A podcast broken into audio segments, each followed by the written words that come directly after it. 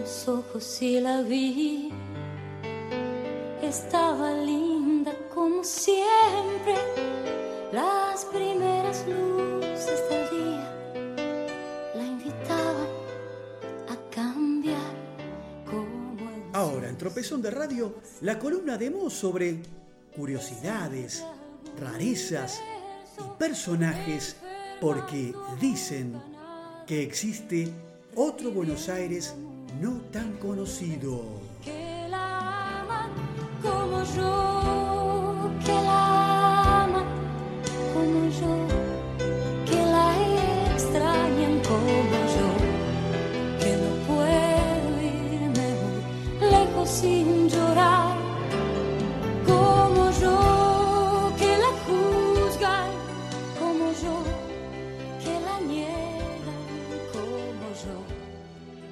Bien, llegamos a este último bloque aquí en Nada es Casual, en el capítulo 56 de Tropezón de Radio, y hoy les voy a contar algo de esto de historias de Buenos Aires, relacionado con cigarrillos.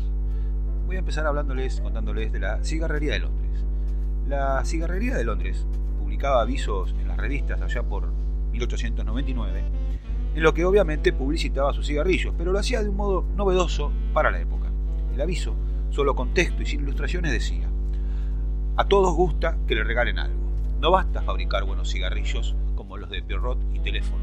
Es necesario hacerlos conocer. Tarea que requiere mucho tino y atención. Uno de los medios que hemos puesto en práctica con gran éxito consiste en regalar un número de la revista Caras y Caretas a toda persona que compre dos atados los días sábados en la cigarrería de Londres. Florida, esquina Rivadavia. Con esta ventaja, gran número de personas prueban los cigarrillos Pierrot y Teléfono y aprobándolos lo fuman luego los días, todos los días, pues son indudablemente mejores que los de otras marcas. Si no estuviéramos seguros de la bondad de nuestros cigarrillos, sería una necedad hacer propagandas tan costosas. Al año siguiente, en otra innovación, alardeaba desde otro aviso. Fácil manera de ganar dinero. A toda persona que nos indique la dirección de tres casas de negocio donde haya pedido cigarrillos teléfono y contestan que no tienen, le enviaremos gratis a su domicilio un bono que juega en todos los sorteos de la Lotería de la Beneficencia Nacional a efectuarse este. Con estos bonos pueden obtenerse premios hasta 20 mil pesos. Sírvase a dar aviso a la cigarrería de Londres, Florida, esquina Rivadavia. Y continuando con estas historias de cigarros, eh, entre las cigarrerías más importantes de Buenos Aires se encontraba la llamada La Sin. El fundador del establecimiento fue un gibralteño o gibraltareño, Domingo Canter, que había llegado a Buenos Aires en 1853 sin un peso en sus bolsillos. Al año de su arribo, y gracias a su constante trabajo, logró ser el dueño de, una modestísimo, de un modestísimo local de elaboración de cigarros, en defensa e Yrigoyen. Domingo no vendía más de un atado por vez a ninguna persona. La estricta regla no tenía que ver con cuidar la salud de los clientes, sino con que no había máquinas suficientes para satisfacer la demanda, que era superior a la producción. De esta situación surgió el nombre de la empresa que lo conduciría al éxito, porque se decía que sus ventas crecían sin haber hacer demasiado pompo. En 1882 se puso al frente del establecimiento su hijo Juan, quien, además de proyectar un grandioso edificio en Humberto I y Sarandí, abrió un local de expendio de cigarros en Florida 99, donde hoy se levanta el edificio del Standard Bank, bueno, ex Standard Bank, el ex Banco de Boston. Andá a saber qué banco es. En tanto, la modesta fábrica de la calle Defensa, en la que una media docena de obreros atendía sin gran esfuerzo a la elaboración de los cigarrillos para el consumo diario, se trasladó al barrio de San Cristóbal y se transformó en un suntuoso edificio en el que centenares de trabajadores manejaban modernas maquinarias para satisfacer la creciente demanda. Las refinadas etiquetas que envolvían los cigarrillos ideales, sublimes y las sin bombo se imprimían en la misma fábrica en un taller que era por entonces único en América del Sur. En la oficina de Canter Hijo se reunían intelectuales y amantes de las artes. Era un importante coleccionista de libros, medallas y las paredes de su salón lucían valiosos cuadros. Su hogar era un verdadero museo y su biblioteca superaba los 7.000 volúmenes. Entre los proyectos del incansable Canter Hijo se encuentra el de organizar concursos literarios, que publicitaba en los atados de cigarrillos con el fin de fomentar y estimular el amor a la literatura.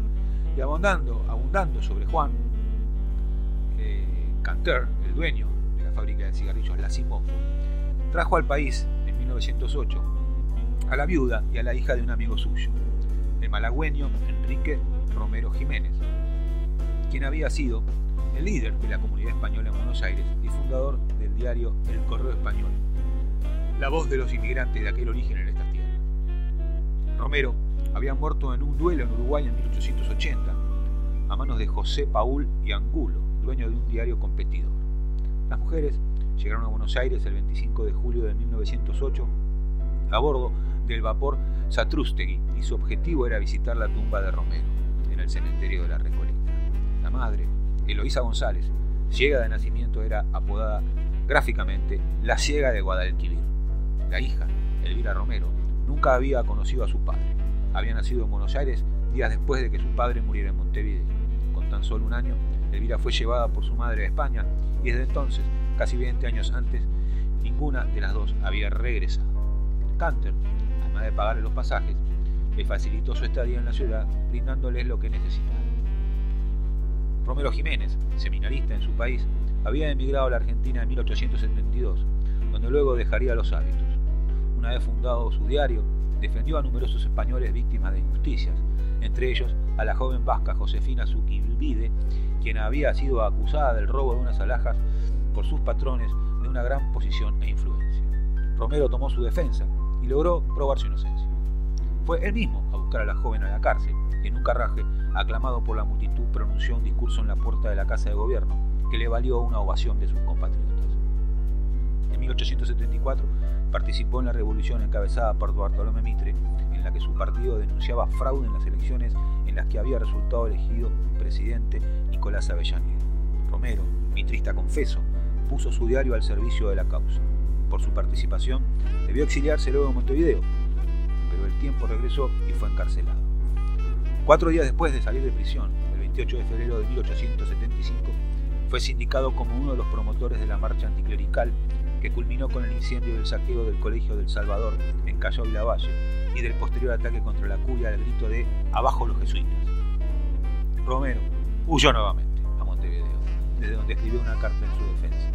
Regresó para ser conducido nuevamente a prisión, de donde salió rápidamente tras comprobarse su inocencia. A fines de los 70, mientras administraba un sanatorio en Barracas, viajó de incógnito a España para buscar a quien sería su mujer, Eloísa, una sevillana hija de un militar poetisa inteligente y, como dijimos antes, ciega, que había conocido en sus tiempos de religioso. Se casaron en Gibraltar en el 79 y a los meses se embarcaron rumbo a Buenos Aires. En 1880, su colega Paul Angulo fundó en Buenos Aires otro periódico, La España Moderna se llamó, para competir con El Correo Español. A raíz de un comentario en el diario de Romero, por el que Paul se sintió ofendido, se batieron a duelo en las afueras de Montevideo el 13 de agosto. Romero resultó gravemente herido en el pecho con el segundo disparo de su oponente. El 22 de agosto, a las 5 de la mañana, sin llegar a conocer a su hija, que había nacido cuatro días antes en Buenos Aires, pero sabiendo que no había heredado la ceguera de su madre, Romero falleció en la capital uruguaya.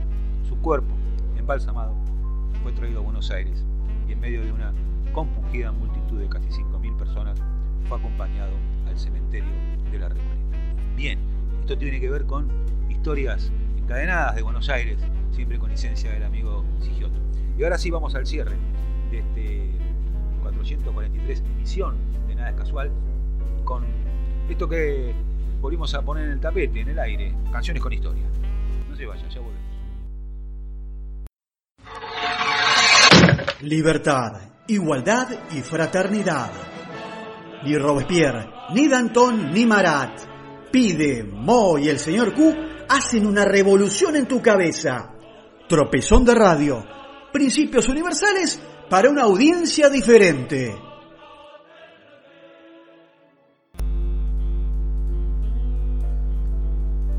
Esta canción que les presento hoy fue compuesta por el cubano Pedro Buenaventura del Junco Redondas, más conocido como Pedro Junco JR por Junco Redondas.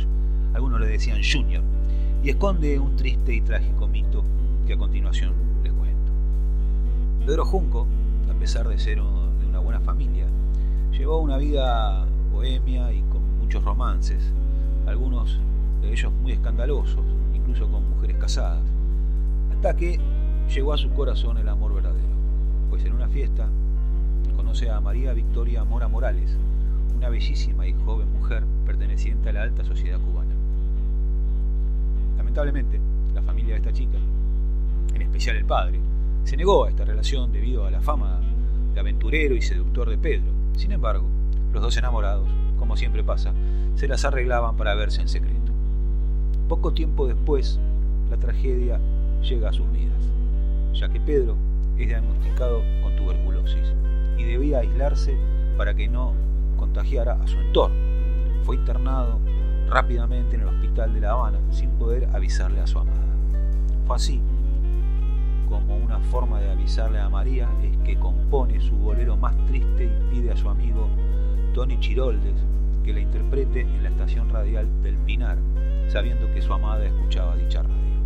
La canción inmediatamente fue un éxito. María Mora Morales se entera de la situación de su amado y baja inmediatamente al hospital de La Habana, pero lamentablemente ya era tarde. Pedro Junco había fallecido. En sus funerales, en el cementerio católico del Pinar, María se encontraba devastada y permanecía en silencio mientras los centenares de asistentes despedían a Pedro entonando ese bolero. Hasta el día de hoy, este bolero es uno de los más famosos del mundo, si se quiere. Ha sido interpretado por grandes artistas, Luis Miguel, Lucho Gatica, Armando Manzanero, Julio Iglesias, un sinfín de ellos. Pero para recordar esta canción con historia de hoy, yo traje la versión del trío Los Panchos. Así que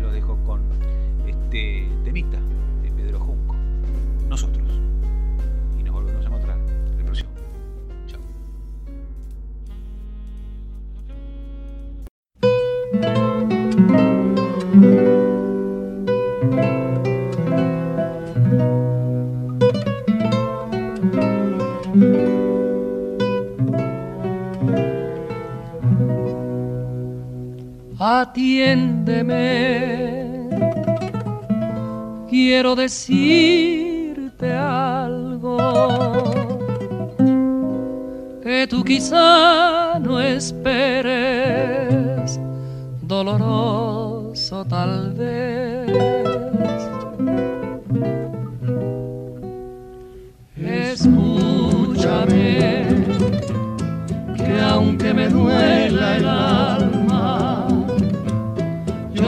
Necesito hablarte y así lo haré.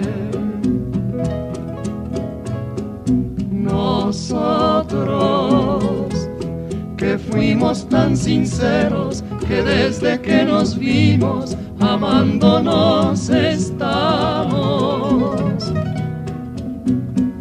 Nosotros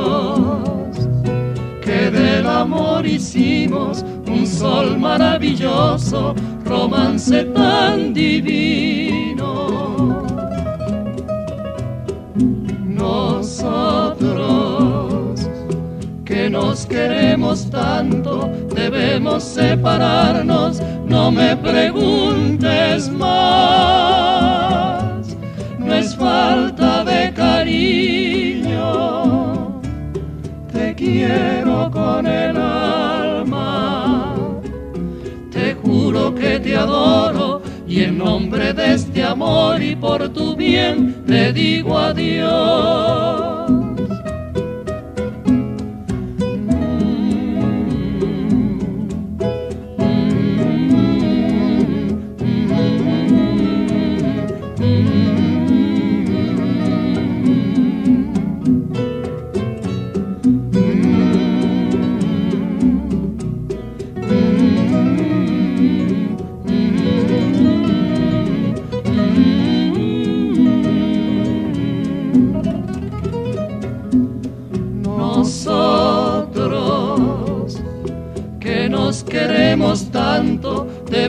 Separarnos, no me preguntes más.